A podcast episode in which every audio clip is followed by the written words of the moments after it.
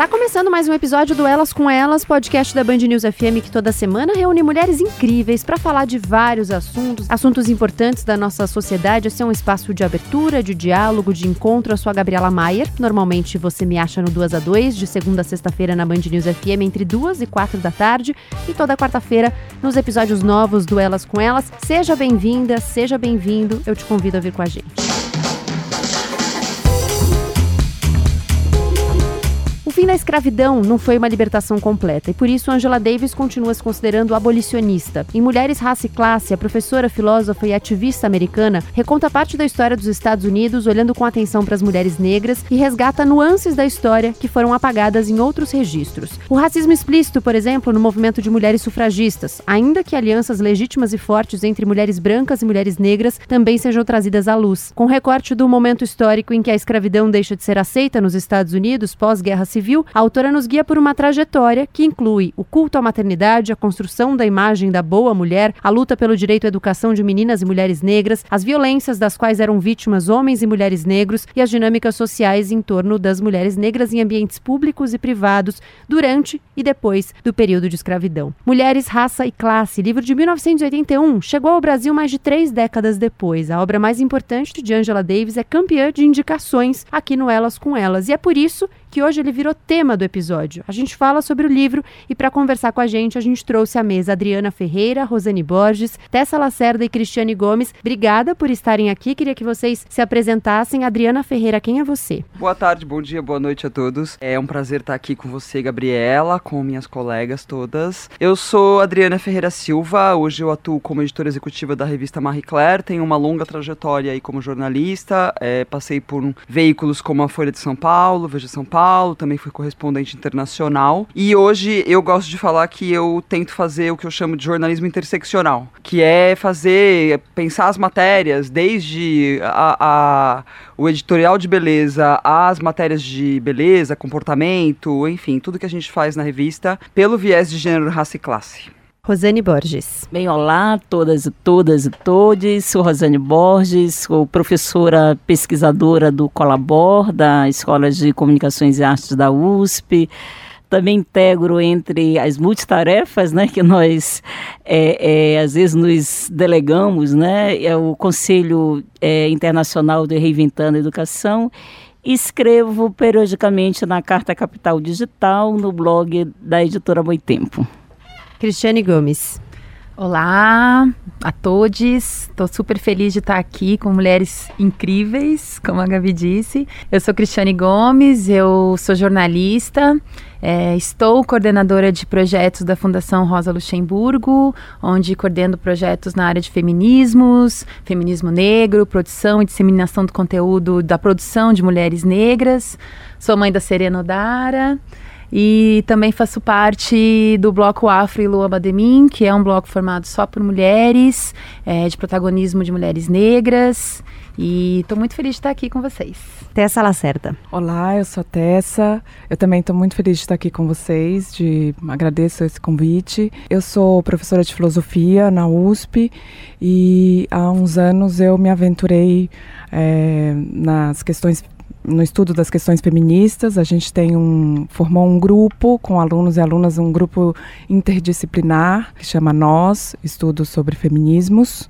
É isso, também sou mãe, enfim.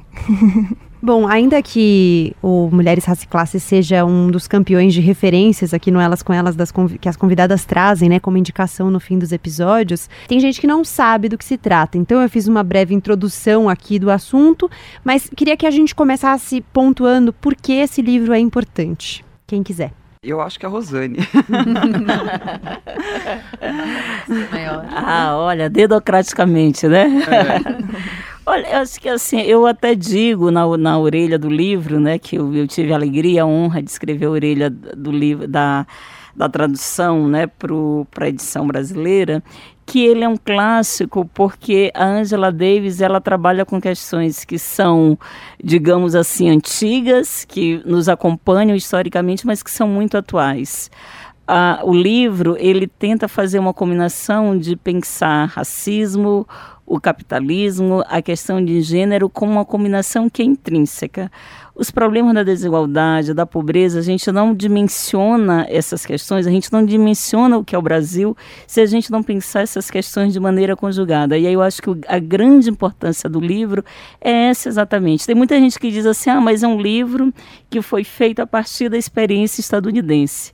Ora, se o livro é um clássico, ele se presta a explicar qualquer fenômeno que é fruto da pior tragédia da humanidade, que é a, a, escravidão transatlântica. Então, embora seja um livro pensado, escrito é, a partir da experiência da escravidão é, norte-americana, ele ilumina muito o que foi a nossa dinâmica é, escravocrata, a dinâmica da expoliação, da dominação é, da mulher negra é, no Brasil. Então, eu acho que a importância desse livro é que ele reposiciona temas tão fundamentais, tão importantes para a gente, e não só para nós mulheres negras, né?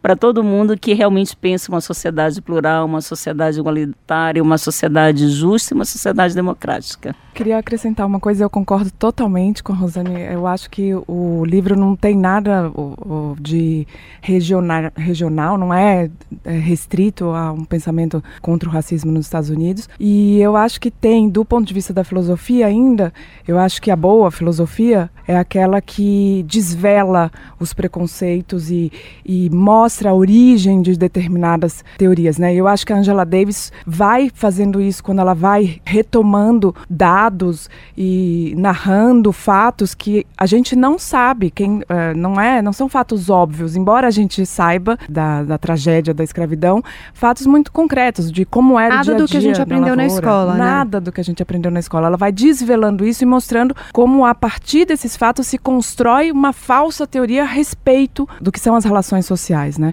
Então, além dessa coisa muito importante que ela faz, que é mostrar a intersecção dessas opressões, né? Então, o título é revelador por isso, né? Mulheres, raça e classe. Então ela vai pensar essas opressões desses três pontos de vista como imbricadas umas nas outras, né? É, eu acho que a palavra que você usou é bem boa, porque desvelar dá essa sensação, né, de você ir tirando as camadas de véus que estão ali, quando você vai considerando as camadas de opressão que estão incluídas, Sim. né, na questão racial, na questão social, na questão de gênero, você vai entendendo que tem muito mais opressões do que simplesmente você considerar, ah, porque é uma mulher, ah, porque é uma mulher negra, enfim, você vai acrescentando ali camadas, né? E como elas se intercalam assim, né? Se complementam, vamos dizer assim, né? A gente está falando aqui do que a gente não aprende na escola. Eu acho que a tragédia da escravidão ela é tratada de uma forma muito superficial, social, de uma maneira geral na nossa sociedade, né? Em todos os países, toda toda a diáspora, né? Então acho que costumo dizer que o mulheres raça e classe teria que ser já ensinado na escola já no fundamental 1, de uma forma mais lúdica talvez, se isso é possível. E até hoje também, mesmo as pessoas que estão aí no, em trabalhos políticos, sociais, a nossa esquerda como um todo, né, deveria sempre se voltar a esse livro e lê-lo com a profundidade que ele merece, né? A gente não tem a ideia do, do impacto que a escravidão transatlântica teve na nossa sociedade, falando né, de Brasil. Por isso que eu acho que o que a Rosane disse, apesar de falar de um outro contexto, a partir de um contexto norte-americano, quando a gente lê esse livro, principalmente nós, né, pessoas, mulheres negras, a gente consegue identificar ali, se, ainda se chocar também com os horrores desse processo da escravidão e também com os impactos que ele tem ainda hoje na sociedade, que é o que a gente trabalha com a interseccionalidade. Essas intersecções de gênero, de raça, de classe, mais atualmente também tem se discutido de sexualidade também, uhum. e, e, como que isso também se manifesta nas próprias, na, nos próprios movimentos progressistas, né? Quando ela fala do movimento das mulheres sufragistas nos Estados Unidos, e a gente pode até fazer um paralelo, né, de novo com o que a gente vive aqui no Brasil Brasil, com relação aos movimentos de esquerda mesmo, né, que acabam acusando a gente, falando desse debate interseccional de, de, de um foco numa pauta identitária, que isso enfraquece, uhum. enfim. Então, é, é, Mulheres é uma grande lição que continua super atual.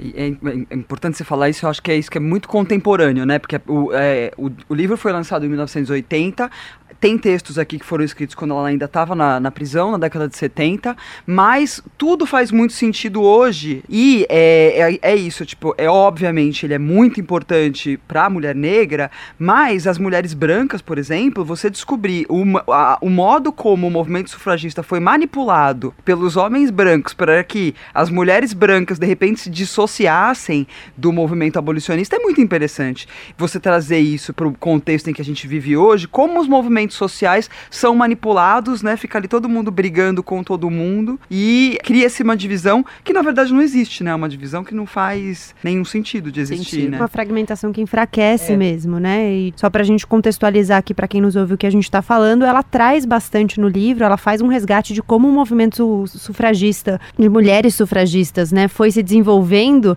e como elas negavam a participação de mulheres negras ou ne negavam a extensão da luta por por direitos de voto às mulheres negras também, né? Acho que é uma coisa importante de a gente pontuar, porque é um movimento importante que ela vai trazendo no livro todo, né? Eu acho que, além disso, é, vale mencionar também a, a questão da atualidade. Eu acho que um dos pontos que a Angela Davis coloca, ela narra, assim, não, não se centra nisso, mas vai narrando aos poucos as resistências, as lutas de resistência, a força dessa resistência das mulheres negras, né? E eu acho que isso é fundamental para a gente pensar hoje, a nossa sociedade aqui, agora, né?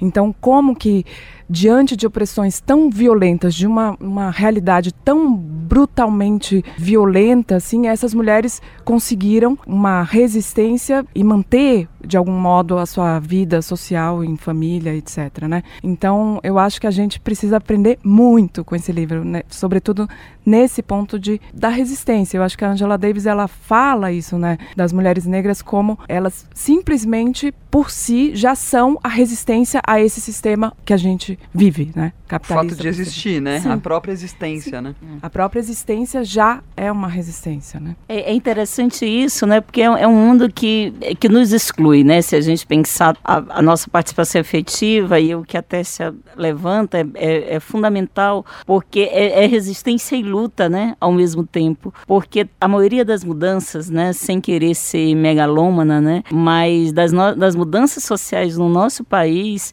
elas foram protagonizadas por mulheres negras, né?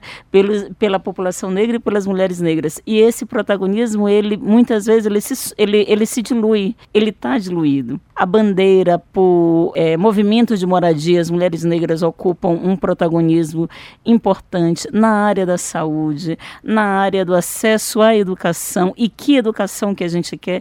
Então eu acho que, que é um livro importante porque ela coloca como o nosso papel foi fundamental, foi e é fundamental para a transformação socio-racial realmente de um mundo de todos e todas e para todos e todas. Eu queria trazer aqui uma participação à distância, uma convidada que traz alguns pontos aqui para a nossa conversa. Meu nome é Raquel Barreto, eu sou historiadora, sou especialista nas obras das autoras Angela Davis e Lélia Gonzalez, esse foi meu tema de mestrado, e agora faço uma pesquisa de doutorado no programa de História da Universidade Federal Fluminense, no Rio de Janeiro. Recentemente tive a oportunidade de escrever o prefácio da autobiografia da Angela Davis, editada em 2019 pela editora Boitempo, a mesma editora que editou, que lançou o livro Mulher, Raça e Classe em 2016, e também tive a oportunidade de dividir uma mesa histórica é, no Parque Ibirapuera com Angela Davis, Bianca Santana e outras mulheres negras, para uma plateia muito calorosa que nos assistia na ocasião.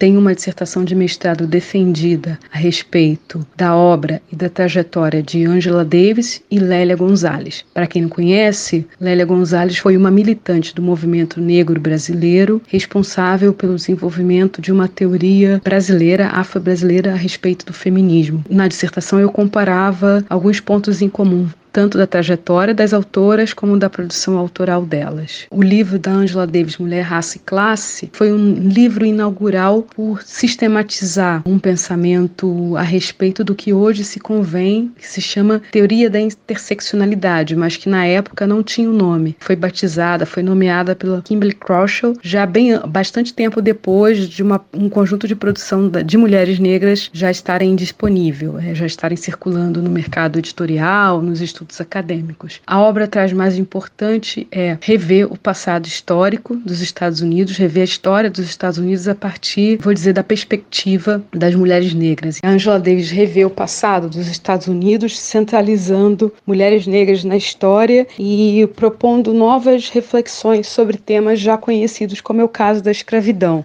Na perspectiva dela, olhar para as mulheres escravizadas foi uma forma de pensar, de analisar uma nova condição para as mulheres negras, né? E inserindo algumas discussões que foram bastante inaugurais. O trabalho né, que os escravizados exerciam no âmbito doméstico como um papel importante, um fator de humanização, e também problematizando a visão do estupro, inserindo o estupro colonial, como na alcunha que a Sueli Carneiro propõe aqui no Brasil, uma perspectiva como instrumento de coerção da comunidade escravizada. Além disso, desse, desse que é o primeiro capítulo, Angela Davis passa pela história dos Estados Unidos, relendo determinadas experiências, períodos históricos específicos, como o movimento abolicionista, como um movimento pelo sufrágio feminino, movimento das trabalhadoras, sindicalizadas ou não, e inserindo muito da perspectiva dela de uma militante comunista. A teoria que a Angela Davis propõe no livro deles, no livro dela, no Mulher, Raça e Classe, se aplica com determinadas ressalvas e observações e, e contextualizações necessárias a determinadas uh, situações brasileiras. E a possibilidade que há de que esses mesmos conceitos sejam aplicados é o fato de que tanto a sociedade sociedade brasileira quanto a sociedade estadunidense está estruturada passado escravista e que, no caso das duas sociedades, o desfecho da,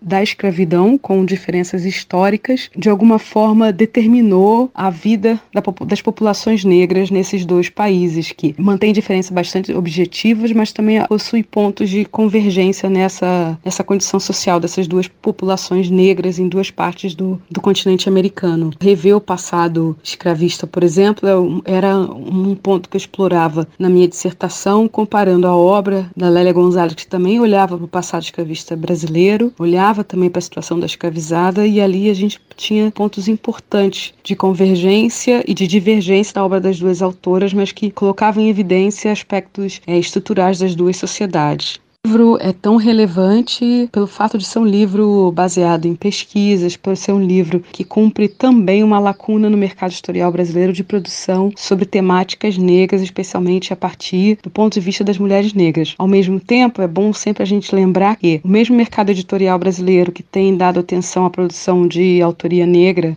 estrangeira, especialmente estadunidense, tem ignorado a produção de intelectuais, homens e mulheres, negros e negras brasileiros. Então, é, ainda é muito difícil encontrar a produção de acadêmicos ou não, mas intelectuais pensadores negros sendo editado por grandes editoras ou editoras comerciais. Então, se por um lado é, é importante que, a, que essa obra seja lida e discutida, a gente também tem que refletir por que se demora tanto ou por que não se publica a autoria negra brasileira. A obra Mulher, Raça e Classe influenciou o movimento feminista trazendo uma perspectiva crítica a uma narrativa, a uma narrativa que feministas brancas construíram, universalizando a sua experiência, né? É reconhecido e recorrente essa crítica ao feminismo, ao chamado feminismo branco, ou podemos também nomeá-la como feminismo hegemônico, né?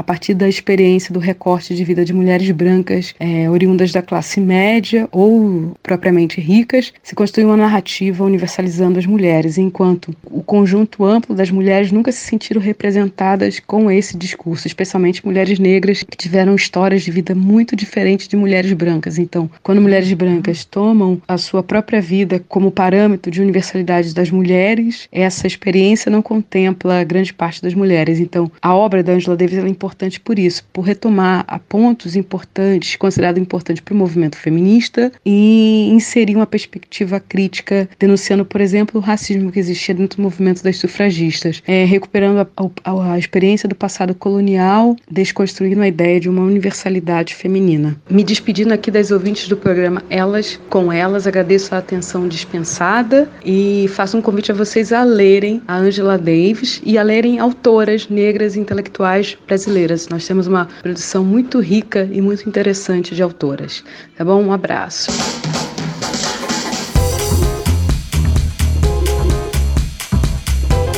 Própria Angela Davis, quando esteve no Brasil, falou o que ela disse, né? Eu estive no Sesc, em que a Angela Davis participou, inclusive, com a mediação da Adriana, e ela falou isso. Ela falou: vocês têm Lélia Gonzalez, eu não sei porque vocês ficam reverenciando tanto as feministas negras de fora. Não que não sejam importantes, mas vocês têm tanta produção importante aqui, relevante, né? E às vezes não, não dá atenção devida. Eu queria entrar em um dos pontos que ela mencionou. O primeiro deles, a questão da violência sexual. Ela traz duas perspectivas importantes no livro, que eu acho que são importantes para a gente trazer para nossa conversa. Uma, as mulheres vítimas de violência sexual, né? O uso da violência sexual como um instrumento de coerção, como a Raquel coloca, né? Então, as mulheres negras vítimas de violência sexual. E de outro lado, ela fala do mito do estuprador negro. Então, como a figura do estuprador negro muitas vezes é usada toda vez que tem uma necessidade de aumentar a repressão, aumentar a violência, e você usa uma história de estupro colocando um homem negro como suspeito, e aí você tem uma justificativa plausível porque ninguém vai se opor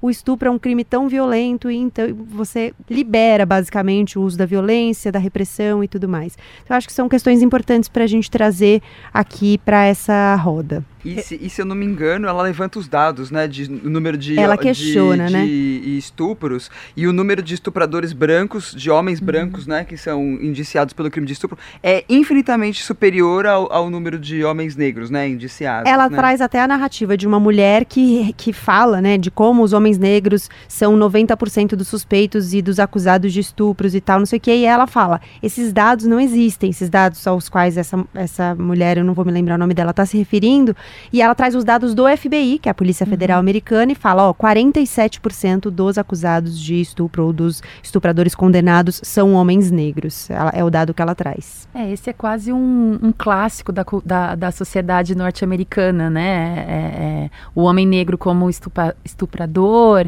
É, tem aquele filme, né? Que é o Nascimento de uma Nação, não é isso? Uhum. Sim. Que uhum. tem essa, é, essa, é, essa figura desse, desse homem, né? Que é quase um quase não, é um animal, né? Que, que, que estupra e que viola a pureza das mulheres brancas. Isso é trazido bastante, né? No cinema, na literatura. Sim, o, sim. o Só é para Todos, da Harper Lee, traz isso como história, né? O julgamento de um homem negro que está sendo acusado de estupro por uma mulher branca. Exatamente. Recentemente na... tivemos Os Olhos que Condenam, Olhos né? Que condenam. Com James Baldwin. É, na, na, na, nessa história da, dos casos jurídicos norte-americanos, né? É, é muito comum. E trazendo para nossa realidade aqui também no Brasil, eu acho isso está tá totalmente relacionado com a objetificação desse corpo negro, né? O corpo do homem negro como um animal fetiche, é, né? fetiche, fetichizado e que está sempre ali disposto e se não, não aceita um não, está sempre ali e sempre com mulheres brancas, né? Tem isso também que a, que a mulher branca que ocupa esse lugar de, de alvo, né? De, de, desse homem, desejo incontrolável, desse desejo né? incontrolável do homem do homem negro e a mulher negra como um objeto também sexual ali pronta para atender os desejos desse homem branco, né? E por outro lado também, né, as, muitas vezes a gravidez que vem desses estupros, essa mulher não tem sequer o direito de, de ficar com a sua criança, né, ainda que ela seja fruto de estupro. Então, para mim, eu acredito que isso tá, tá, tá, muito relacionado com esses corpos negros serem sempre objetos e objetos que não, não, não, não valem a pena, não merecem nenhum tipo de atenção, nenhum tipo de respeito. No que a gente vive aqui no Brasil, isso está relacionado também com o genocídio da juventude juventude negra. E a gente tem um genocídio em, em, curso. As balas perdidas, por exemplo, elas não são perdidas, elas têm alvo, né? Elas encontram os corpos negros. Isso também relacionado à população carcerária, à população também nos hospitais psiquiátricos, à população de rua. Essa seara, assim, que, que coloca esses corpos como não merecedores de nenhum tipo de respeito, para mim tem essa, essa origem nesse, nesse processo todo, né?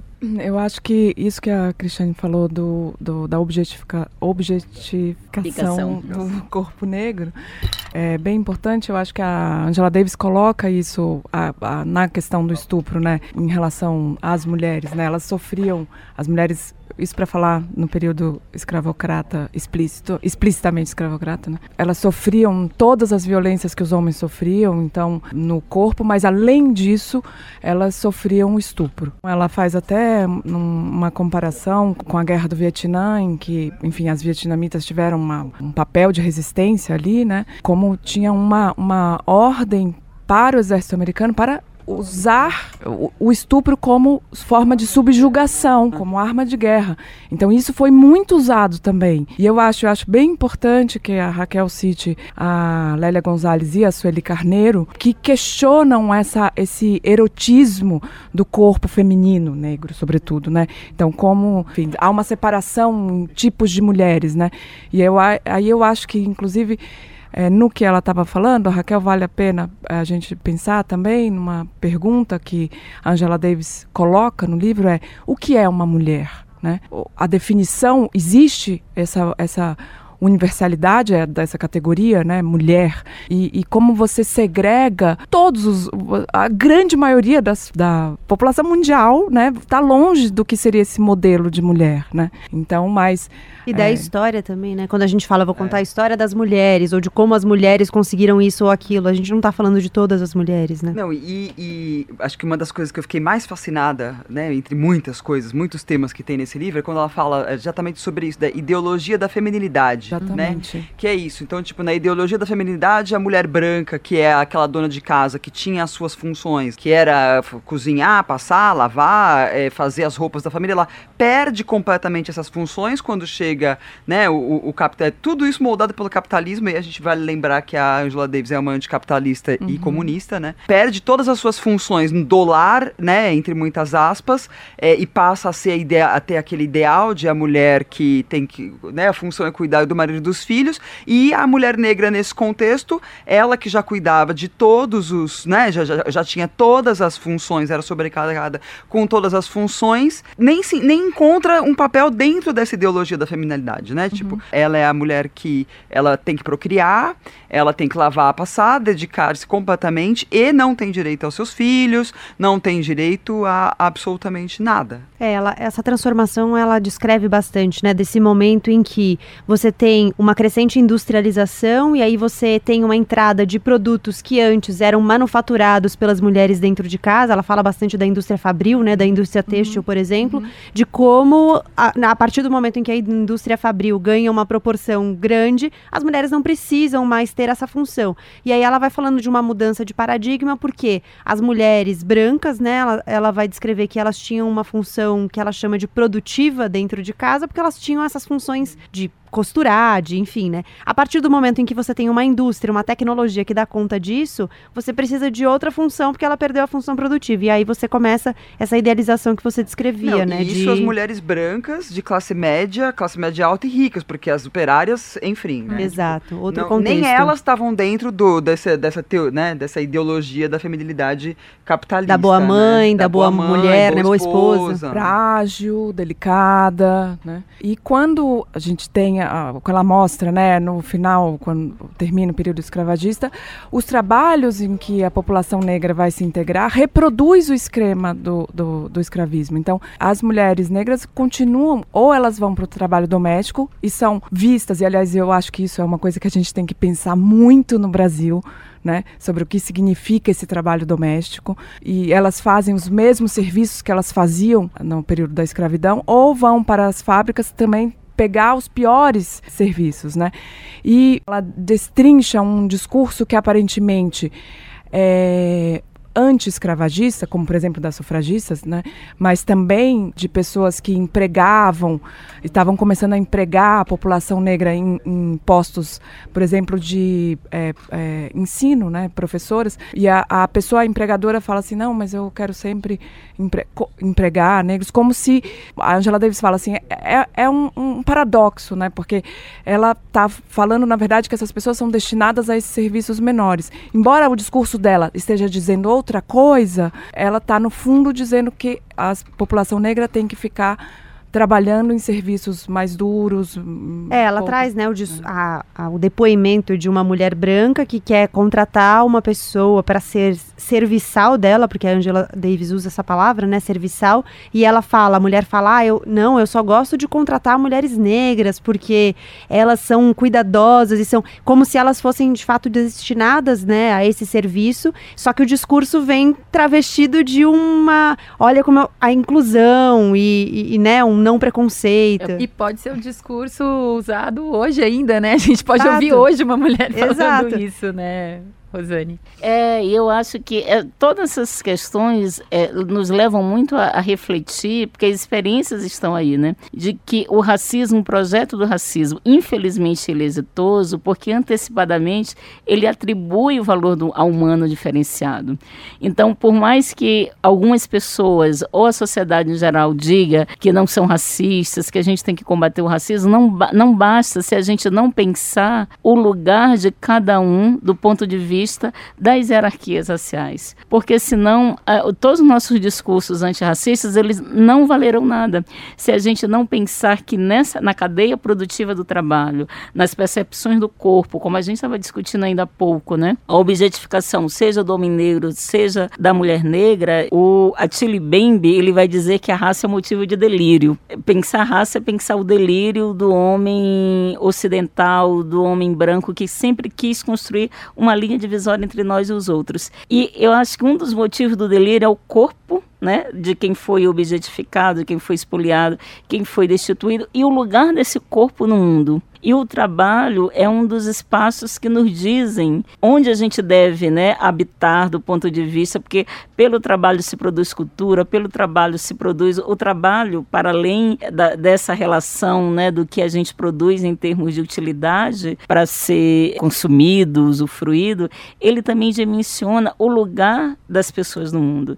Então eu acho que quando essas experiências todas que Angela Davis ela coloca, porque quando a gente lembra, para mim isso até até hoje é um, é um, é um clássico também. É a, a PEC das empregadas domésticas. A gente foi em 2013 Escândalo, né? e não são os incões do Brasil, não é o Brasil profundo. Nós descobrimos, quer dizer, descobrimos não porque nós já sabíamos disso, mas veio à tona que em pleno 2013, portanto século 21, as pessoas mantinham escravinhas dentro de casa, né? Não pagavam 13 terceiro salário, não pagavam férias, pessoas que moravam nas casas e que trabalhavam de domingo domingo a domingo. Quer dizer, por que, que isso ainda persiste ah, por conta de uma, eh, de uma justiça do trabalho que não é equânime? Tudo isso é, mas tem um fundamento que a gente tem que enfrentar. É a presença da escravidão no nosso dia a dia. A presença desse, desse imaginário da escravidão no nosso dia a dia. E quando a gente pega os dados, eu diria, sem, sem, sem medo de errar, que mais de 90% dessas mulheres são mulheres negras, ou no limite, mulheres não brancas.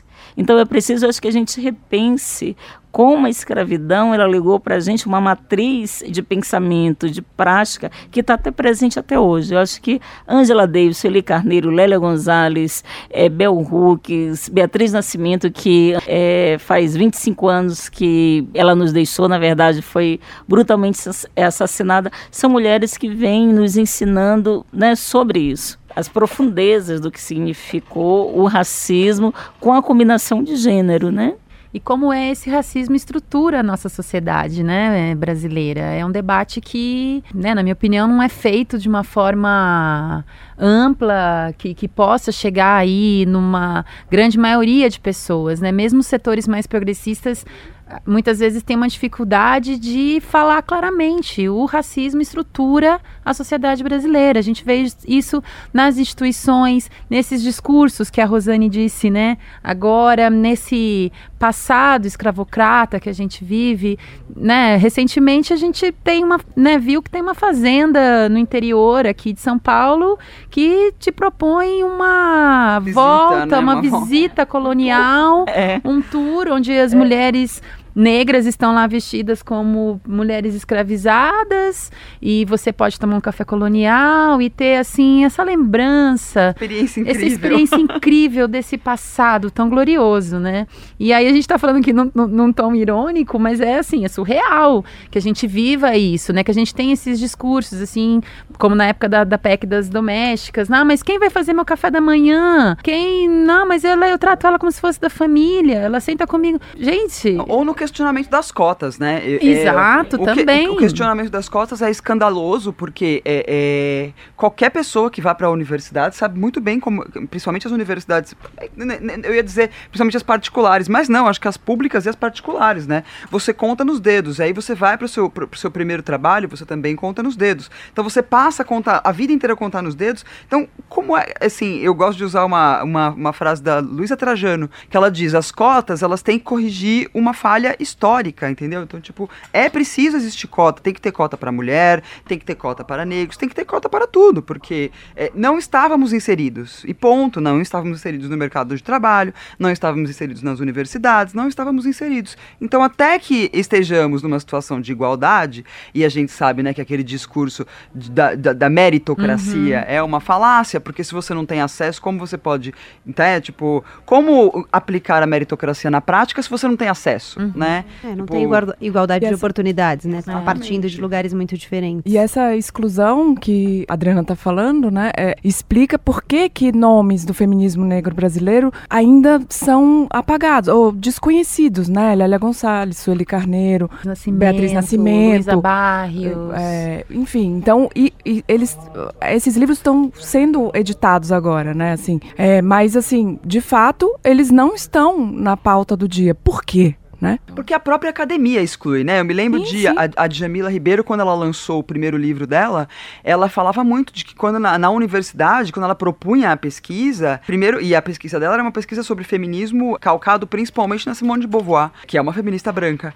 E ela falava que para ela conseguir fechar o trabalho dela no, no, no feminismo e depois do feminismo negro, foi uma luta imensa dentro da universidade, porque dentro da própria universidade não se aceita a bibliografia, não se aceita o texto cinema. A gente vive esse boom, assim, muito, entre muitas aspas, mas que ainda é muito escasso, né? E, é, uma coisa muito bolhada ainda, né? A nossa bolha aqui que discute esse assunto tá sabendo o que tá acontecendo. Mas eu acho que tem comecinho, mas é, de fato, é isso. A gente tá, tá começando na USP, por exemplo, são 36 professores nativa, duas mulheres. Toda a história, um professor negro na filosofia. A, a gente está tendo que introduzir, eu, eu, acho que um dos meus papéis fundamentais é introduzir esses livros na bibliografia dos cursos, né? Então, isso que eu tenho feito, assim, são, são tra um trabalhinho de formiga, mas que a gente não pode se furtar a ele, né? Então...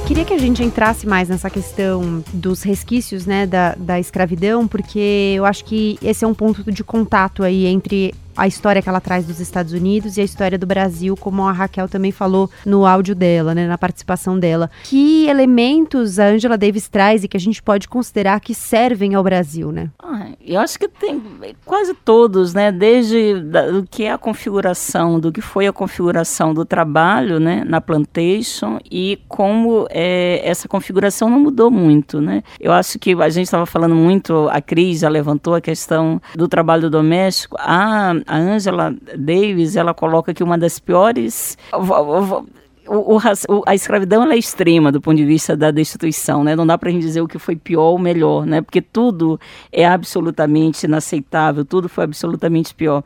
Mas quando ela coloca que não havia divisão sexual do trabalho na escravidão, mulheres negras pegavam pesado. Então, é, seja elas é, amamentando seus filhos, então elas iam para as lavouras, elas iam, elas pegavam pesado, porque a gente tem um imaginário legado por uma história meio soft, meio light, as novelas da Globo, enfim, as narrativas de cinema que mostram mulheres, a, a, a novela de escravidão, normalmente, muito da minha infância, ama, ela está na casa casa grande, ela está lavando, ela está passando, ela está cozinhando. Família. Mas você imagina que a mulher, é, a escravizada, ela só fazia aquilo. Porque os livros de história, e aí ela diz, não, fazia qualquer, é, pegava literalmente pesado. Eu acho que qual é o grande Ela fala que é conveniente nessa né, divisão, que essa... na, na, escravidão é conveniente. Quando convém, tem uma divisão de gênero, quando não convém, não tem, né? É, mas o que eu acho que é importante destacar do que ela diz, é que não é o que convém e o que não convém, é que não havia divisão sexual do trabalho. Claro, evidentemente que em algumas funções a mulher estava cozinhando mais do que o homem, mas quando ela vai dizer isso, é que na lógica lógica de produção, é, é, da acumulação do capital, era o corpo era indistinto. Eu acho que é isso que é importante. Por que, que eu estou insistindo nisso? Porque quando a gente vê o mito, né, porque os imaginários, os mitos que se tornam, na verdade, que estão aí na experiência, eles se traduzem na contemporaneidade. Muita gente diz assim que a mulher negra é forte. Se a gente pegar o um dos dados da violência obstétrica, hum, né? Entre a, a, as mulheres são maiores vítimas, mas tem, tem uma modalidade da violência obstétrica que é cruel. As mulheres negras, quando faltam procedimentos anestésicos nos nossos hospitais públicos, portanto a gente está falando de SUS, as mulheres negras não recebem nenhum procedimento anestésico. Eu costumo dizer que eu, eu não acredito que nas faculdades de medicina os estudantes de medicina aprendam que no momento de escolha eles vão ter e escolher não é adotar nenhum procedimento anestésico nas mulheres negras. Por que, que eu acho que não é preciso? Porque o imaginário da escravidão ele é pedagógico, ele é muito forte para que um médico, seja ele homem ou mulher, uma médica, ela entenda que é a mulher que vai ter que, que não ter um procedimento anestésico. Veja,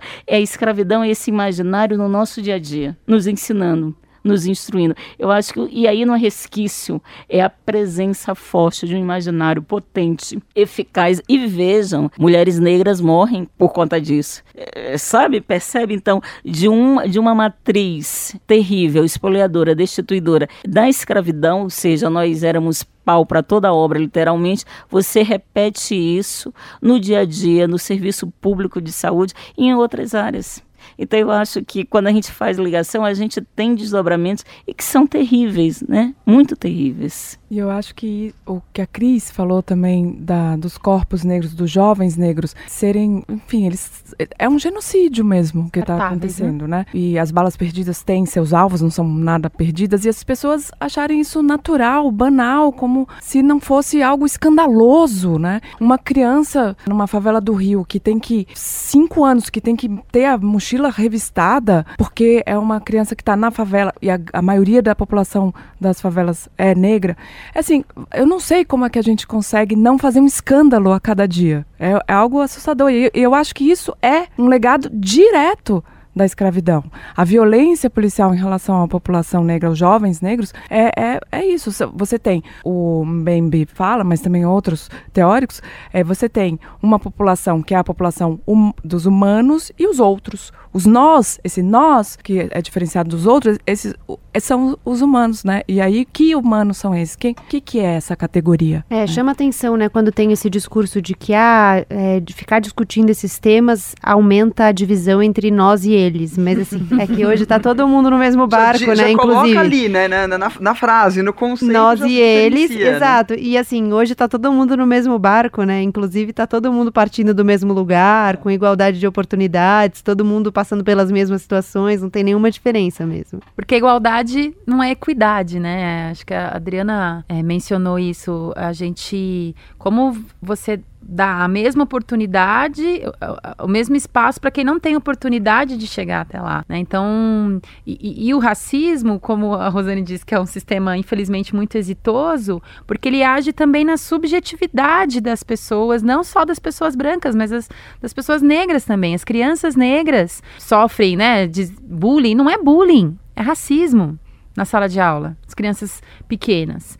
Então, é, é todo um trabalho para de, de, desconstruir esse imaginário, de construir outra coisa. Eu acho que a gente, né, ainda bem, é, a gente tá. Essa, né, as crianças hoje, ainda que seja na nossa bolha, né? Quando eu falo isso, eu penso na minha filha, por exemplo, já vem com uma outra, uma outra carga, um, um outro acesso a conhecimento. Mas eu estou falando de uma bolha. Criança que está lá numa escola pública, na cidade de Tiradentes, por exemplo, que é o extremo leste aqui de São Paulo, sem acesso e que tem uma família também desestruturada. Enfim, a gente está falando de bolhas, de, de, bolhas e de amplitude da população, né? O, o, racismo ele, ele atua no inconsciente, na psique. Né? A gente também, hoje, né, com acesso, por exemplo, dos jovens é, nas universidades públicas, muitos jovens estão doentes também, porque eles acessaram a universidade, mas eles não têm a mínima estrutura para se manter nessa universidade.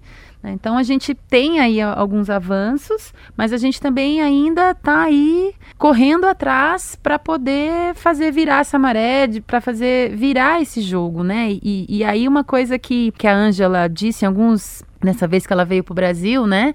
E ela disse em alguns momentos foi que democracia é essa? A democracia não é só inclusão. Democracia é criar uma outra estrutura de poder, né? Quando a gente fala aí no protagonismo das mulheres negras na luta, nas lutas sociais, luta por moradia, luta por saúde, luta por creche, que é importante dizer isso também, a gente está falando de, de uma outra. Eu não quero ser inserida nesse modelo racista eu não quero ser a mulher negra que alcançou aquele espaço. Eu quero criar outro espaço, né? outra, outra estrutura de poder, outra narrativa. E isso foi algo que, ela, que me tocou muito, né? Porque a gente sempre fica, não, a gente quer ser, vamos lutar por, é, né, para ser, para gente, para ser incluída, por inclusão, igualdade, é, lutar por, mas que exatamente é isso? Que democracia eu quero? Que estrutura de poder eu quero?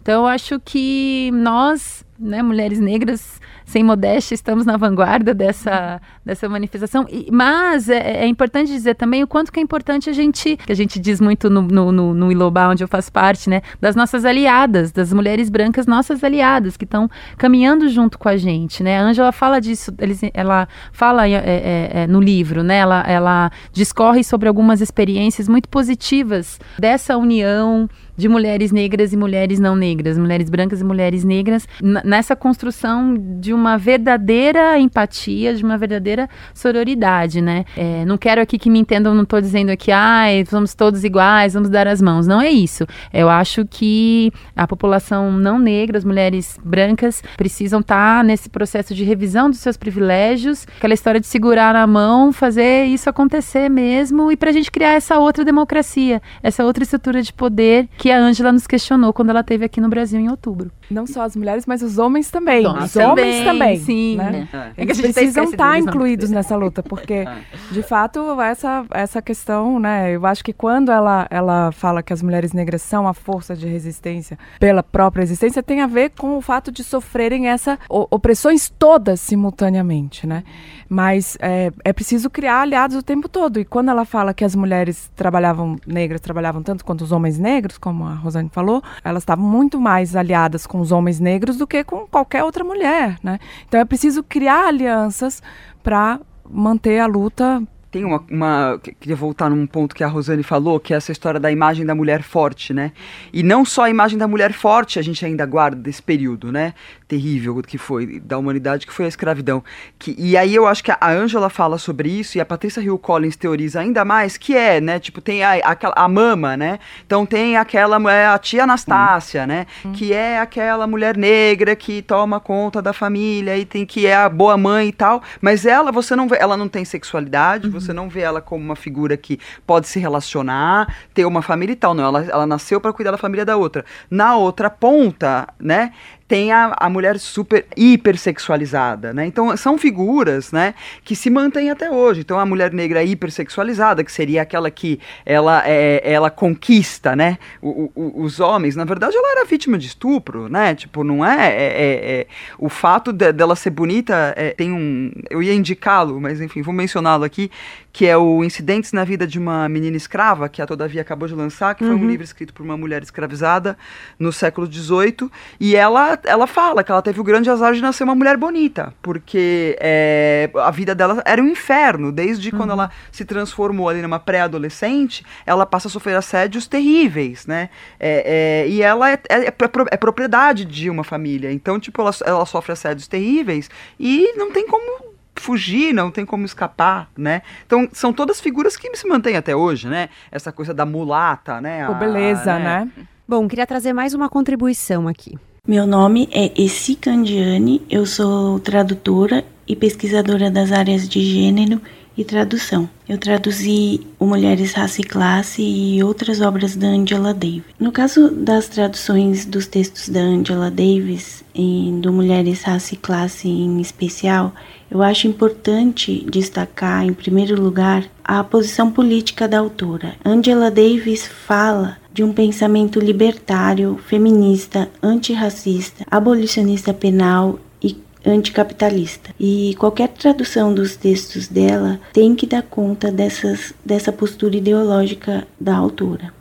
Tendo essa postura ideológica em mente, a tradução do Mulheres, Raça e Classe foi pensada, em primeiro lugar, é, como uma tradução feminista, ou seja, ela é embasada nas teorias feministas da tradução, em especial as que destacam o caráter machista da linguagem e o uso das formas masculinas como se fossem universais, o que acaba apagando o gênero feminino dos textos. A língua portuguesa, em especial, é muito marcada por essa questão do masculino, porque a linguagem formal indica o uso das formas masculinas como implicitamente incluindo as mulheres e o feminino. Então, a, quando a gente fala, por exemplo, os filhos ou os escravos, a gente está se referindo aos homens e às mulheres, aos filhos e filhas e aos escravos e às escravas. No caso dos textos da Angela Davis, a ideia foi não deixar o feminino implícito, mas explicitá-lo justamente usando essas formulações. As mulheres escravizadas, os homens escravizados,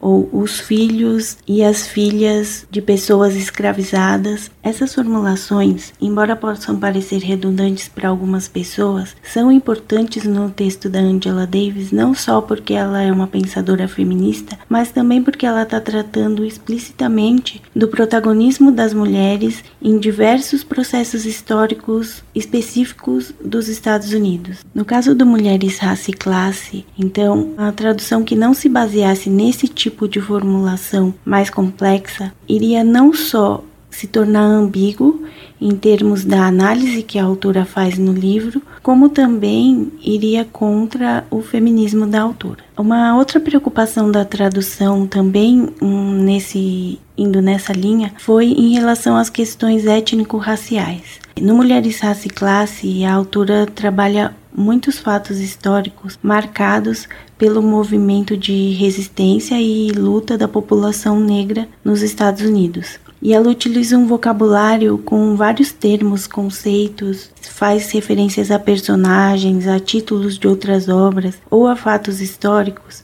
que, embora sejam conhecidos dos leitores e das leitoras nos Estados Unidos, não são necessariamente conhecidos no Brasil. Então, a ideia foi lidar com esse vocabulário a partir de uma intensa pesquisa para contextualizar essas informações em notas de rodapé ou mesmo em traduções de termos que aparecem ao longo do texto. E um terceiro ponto que eu acho importante de destacar no caso do Mulheres, Raça e Classe é que, embora essa tradução só tenha sido feita mais de 30 anos depois do lançamento do livro nos Estados Unidos, é, essa obra chegou no momento bastante importante politicamente pro feminismo brasileiro e abriu portas para outras obras de feministas negras serem traduzidas no Brasil, não só outras obras da Angela Davis, como também de outras pensadoras como Bell Hooks, Patricia Hill Collins e outras.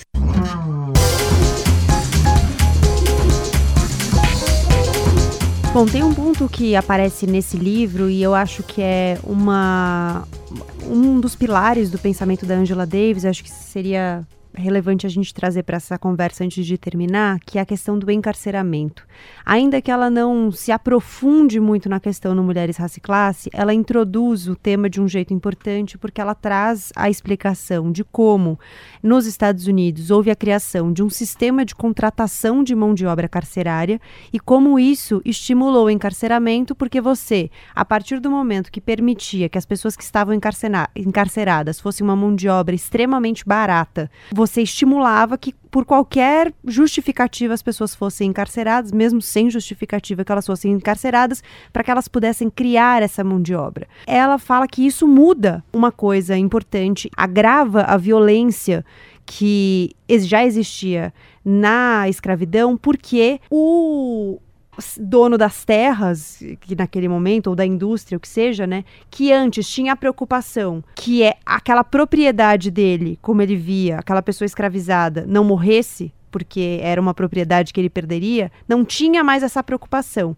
Então ela descreve como os trabalhadores passaram a ser explorados até a estafa, uhum. agredidos até a morte, enfim. E acho que esse é um elemento importante de ser considerado, porque ela vai explorar muito isso no pensamento dela, e acho que é algo que a gente tem em comum, mais uma vez, um ponto de contato entre o que aconteceu nos Estados Unidos e o que acontece ainda hoje no Brasil. Eu acho que aí, é, acho que tem duas obras aí que se complementam, assim, e mostram explicitamente como é que o sistema carcerário foi construído para tirar, já que é, é para pegar ali aquele homem é, é negro que tinha acabado de sair da escravidão e colocado na escravidão novamente, que é o 13 terceira emenda da uhum. Ava DuVernay, e também o Olhos que Condenam, são dois filmes dirigidos pela Ava DuVernay que estão, o, o, Olhos que Condenam, né, uma, uma, uma série, série né? inspirada em fatos reais, mas é, que estão na Netflix, e que aí se ligam ao, ao Brasil sim, porque é isso, né, nos Estados Unidos, eles criaram uma série de leis ali naquele momento de Jim Crow que uhum. é, colocavam os homens negros, assim, olhar para uma mulher branca era suficiente para levar um homem negro para, para a cadeia. E aqui no Brasil algo semelhante acontecia, porque existia a tal da lei da vadiagem, né? E aí já, vadiagem significava você, você tira as pessoas da escravidão, você não cria um projeto de estudo, de moradia, de absolutamente nada, então aquelas pessoas ficam ali e é, o fato de jogar capoeira, por exemplo, poderia se enquadrar na lei da vadiagem. E você samba podia ser, também. né?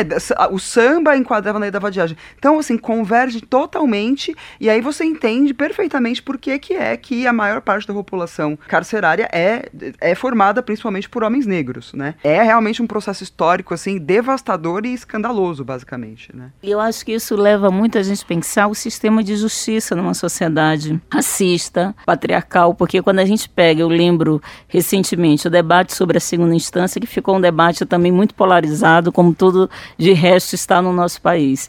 Então, você defender que a segunda instância ela não é um mecanismo apropriado para a gente pensar o Brasil, as pessoas achavam que você estava defendendo corrupção.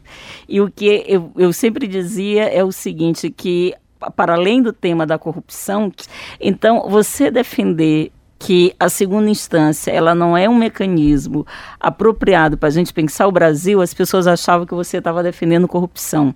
E o que eu, eu sempre dizia é o seguinte, que para além do tema da corrupção, que é restrito, a, a gente defender que a segunda instância, a prisão em segunda instância, ela, ela é terrível para os pobres no Brasil, porque a gente não sabe os dados das pessoas que estão esperando o julgamento presas. Se a gente pegar o problema do tráfico no Brasil, né?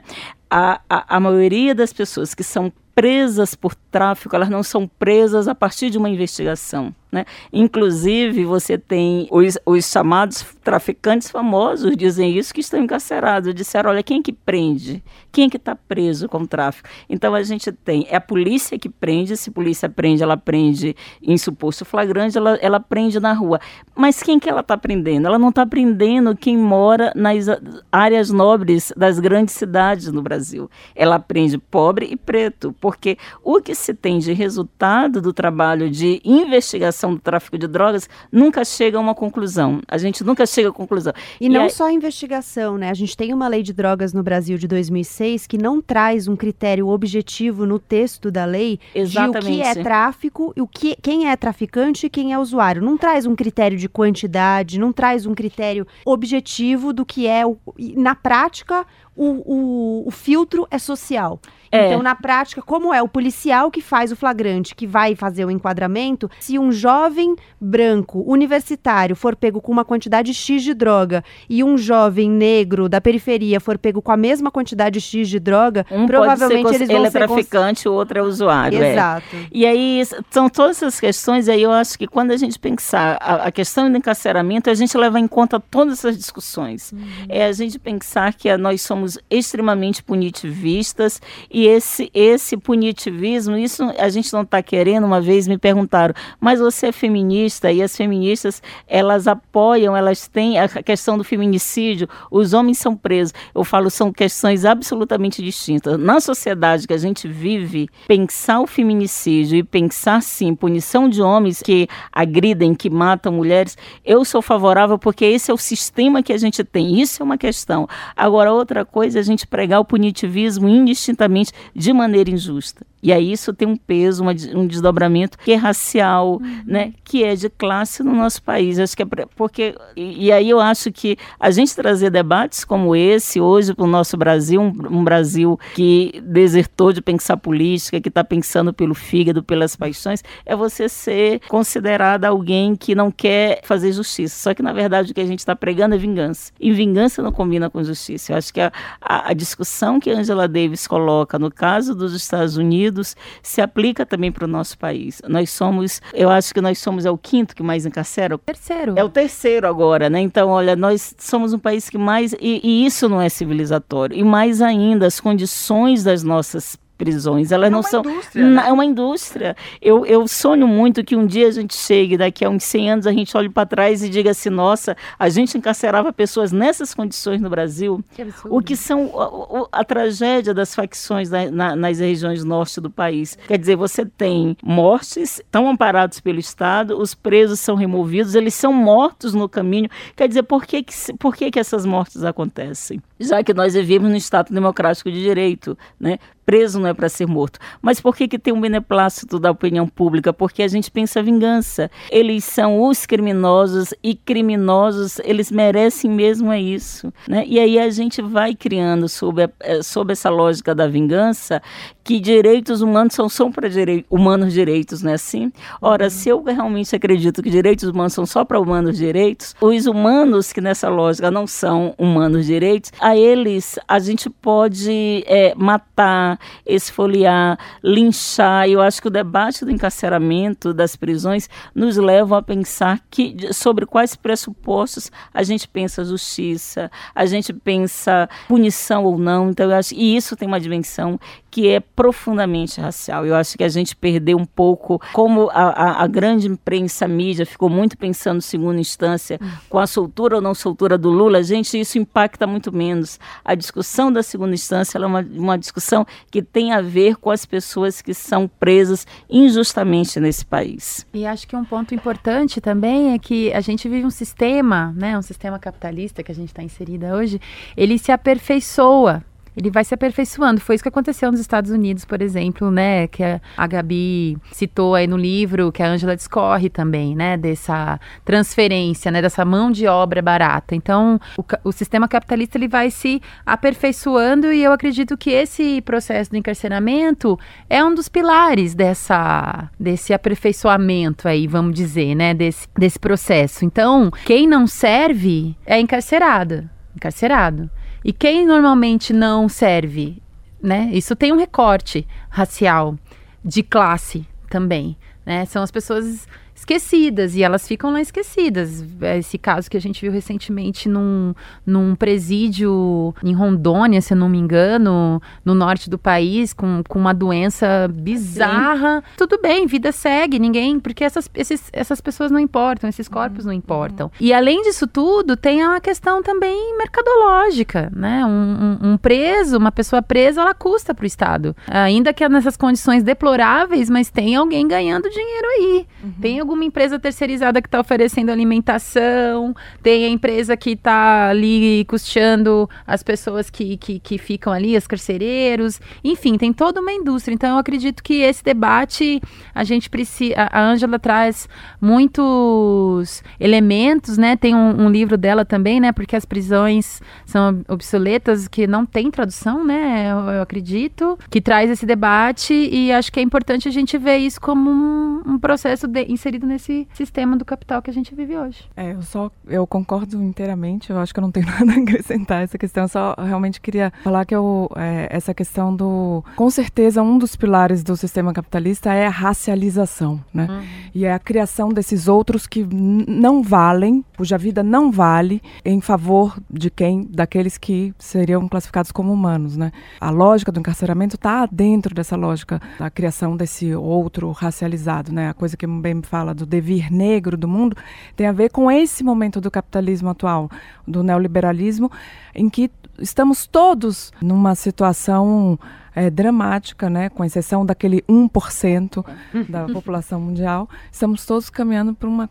A, o que vale a vida, né? O, enfim, então. Bom, tem muitas questões sobre as quais a gente não falou, então eu estendo o convite para que quem nos ouve leia o livro Mulheres, Raça e Classe, é publicado no Brasil pela Boitempo, pela editora Boitempo. Acho que é uma experiência interessante de leitura, não é uma experiência fácil, não é um livro fluido, é um livro denso, tem muita informação para você ir lendo, anotando, conhecendo um pouco, aos pouquinhos você vai absorvendo o que está ali. É, a gente tem a sorte de ter a Angela Davis viva, pensando, provocando reflexões ainda e trazendo questionamentos para a gente.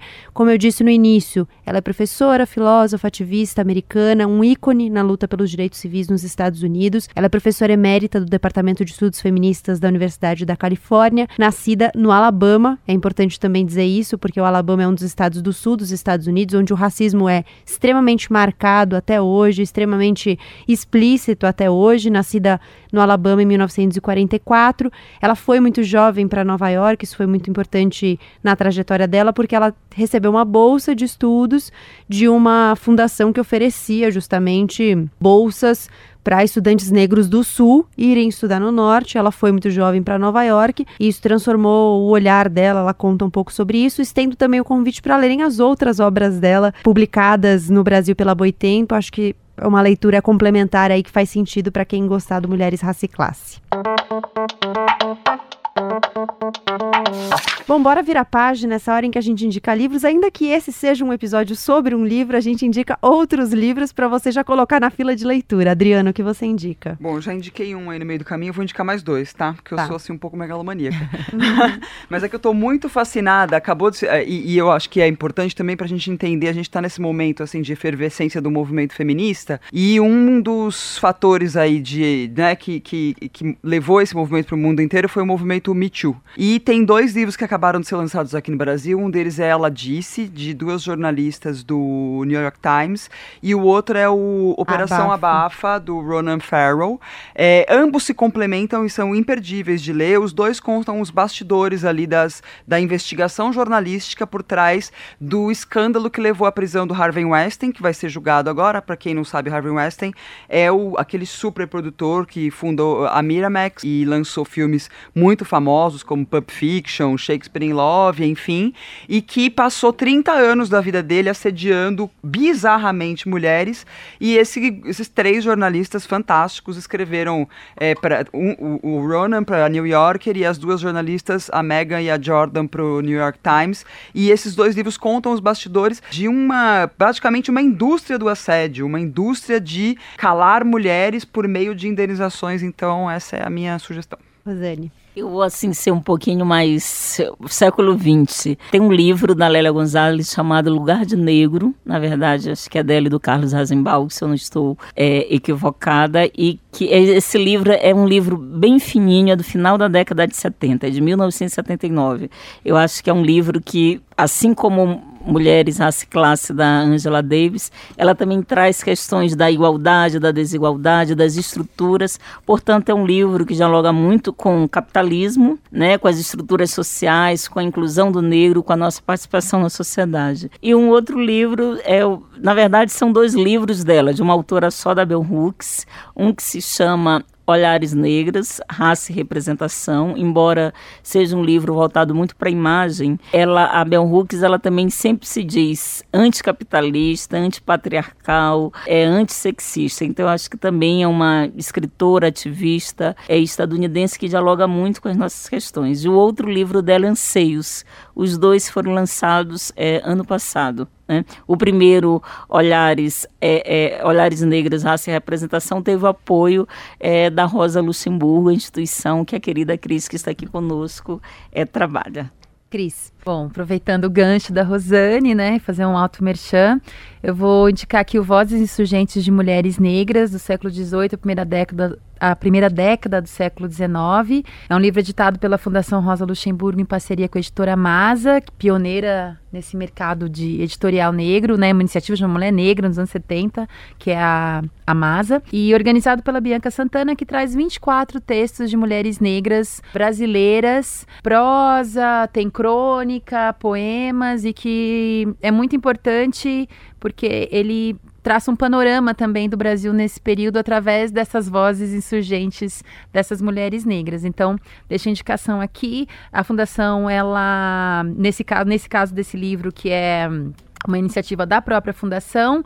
Ele não está sendo vendido, ele não é vendido, mas quem se interessar pode procurar a fundação e também ele está disponível para download na página da internet da fundação. Indico também aqui dois livros da Silvia Federici, que é uma pesquisadora italiana radicada nos Estados Unidos, que é o Caliban e a Bruxa. Também vai ter episódio sobre ele, com certeza, porque vale ele também muito, é campeão de indicações. Vale muito, me chama, me chama que eu venho de novo. Porque esse livro estava contando falando para Adriana antes, é um, também um divisor de águas na minha vida, assim, porque, né, no livro ela, muito, muito rapidamente, ela, ela traça um panorama como, como o processo da, da caça às bruxas foi um pilar fundamental para o desenvolvimento do sistema capitalista, né, primeiro ali na Europa, pós é, é, pós-feudalismo, e, e que também tem, no processo de escravidão, um outro pilar fundamental que ela também traz nesse livro. Então, é um livro incrível, da Silvia Federici, Calibanha Bruxa, e o Ponto Zero da Revolução também, onde ela trabalha com. São, é uma reunião de textos dela falando sobre trabalho reprodutivo, que a gente né, falou um pouco aqui, trabalho doméstico também. É muito interessante. E por último, prometo ser bem rápida, saindo um pouco desse debate de feminismo, é um livro também editado pela Fundação Rosa Luxemburgo, com autonomia literária. Esse é possível encontrar nas livrarias, que é do Daniel Santini, que fala que é o passe livre e as possibilidades da tarifa zero contra a distopia da uberização, que é também um debate que, que a gente está querendo, que estamos propondo aí sobre a questão da mobilidade, do transporte, que também é algo que a gente vê na superfície aí, parece algo não tão importante assim, mas a gente vai a fundo, é bem interessante. Então, ufa! não, hoje a gente está caprichando na lista para as ouvintes. Biblioteca. É, Tessa. Eu queria indicar um livro de uma autora chamada Denise Ferreira da Silva, chama Dívida Impagável. Ela é brasileira, mas ela é professora no Canadá. Tem uma trajetória de vida muito interessante, é, enfim, é, nasceu em favela, trabalhou na UFRJ e a Fundação Forte levou ela para os Estados Unidos e ela se encaminhou assim. Ela tem toda uma reflexão sobre como o racial é, como pilar do sistema capitalista, ele tem um fundamento na história das ideias também. Então, toda a filosofia ocidental está baseada nessa, nessa, na construção dessa racialidade, né, e desse outro como um outro racializado, e como a ciência do, a, do século XIX também vai fazer isso. Então, ela, de algum modo, ela está fazendo uma reflexão, eu diria que pode ser colocada ao lado da reflexão da Angela Davis, porque enquanto a, a Angela Davis está trazendo fatos históricos para pensar, a Denise está pensando no papel das ideias né, na construção dessas ideologias e dessa da, da nossa sociedade, né?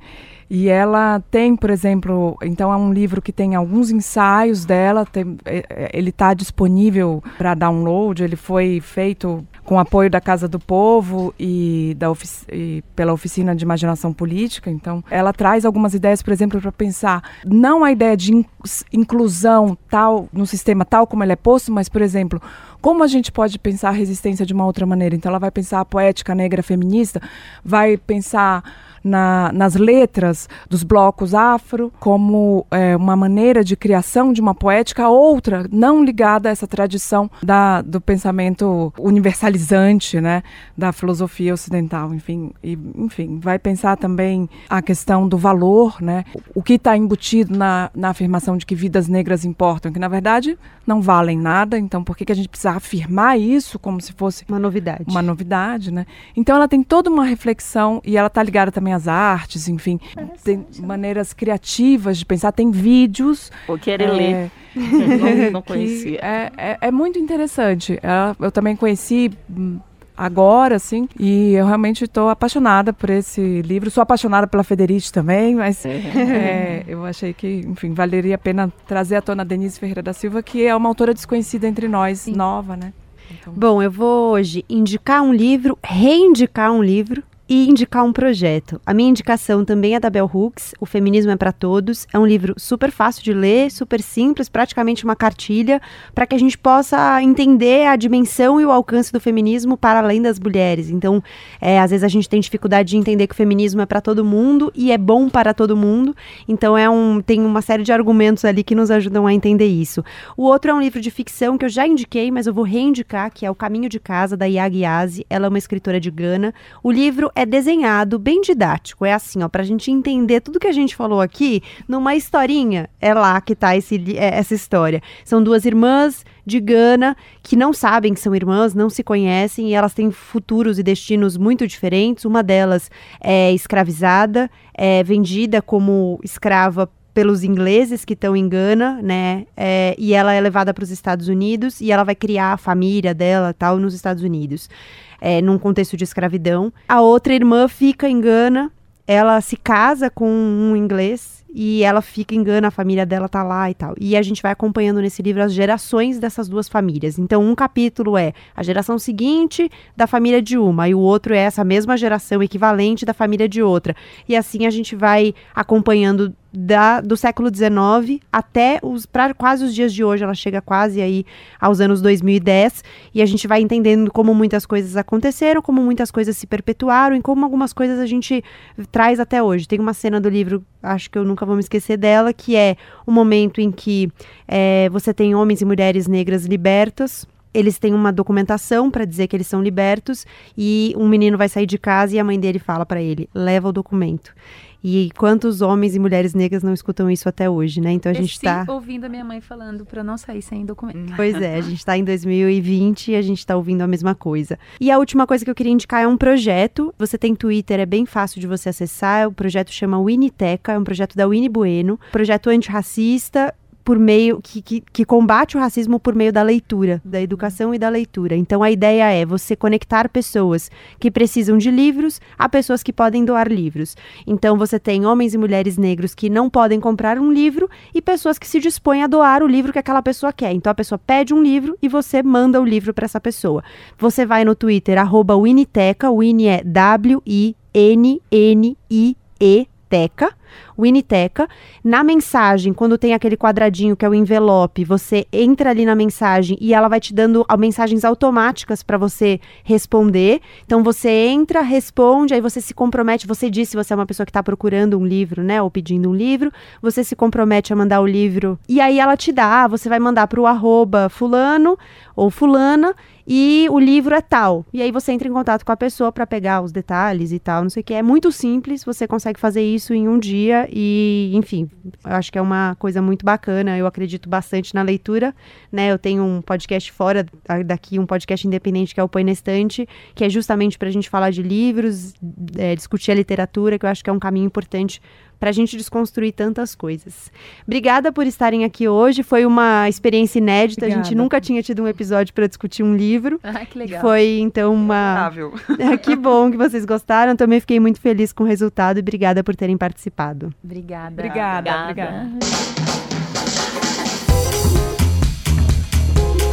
Chegamos ao fim de mais um Elas com Elas. Você pode escrever pra gente pelo e-mail elascomelas@bandnewsfm.com.br, nas nossas redes sociais arroba Rádio Band News FM, no Instagram você me encontra como arroba Gabriela C. Maier. Eu respondo todas as mensagens que chegam por lá, pode escrever críticas, sugestões, ideias. Eu sou a Gabriela Maier, cuido da pauta da produção, do roteiro, da edição desse podcast. A sonorização é do José Antônio de Araújo, a Letícia Valente é coordenadora de digital da Band News FM, a Marcela Coimbra é chefe de redação e de digital e os trabalhos técnicos foram do Adriano Roveri, do Alexandre Marques e do Renato Casparian. A gente se encontra na semana que vem. Até a próxima quarta-feira. Obrigada pela sua companhia e até lá.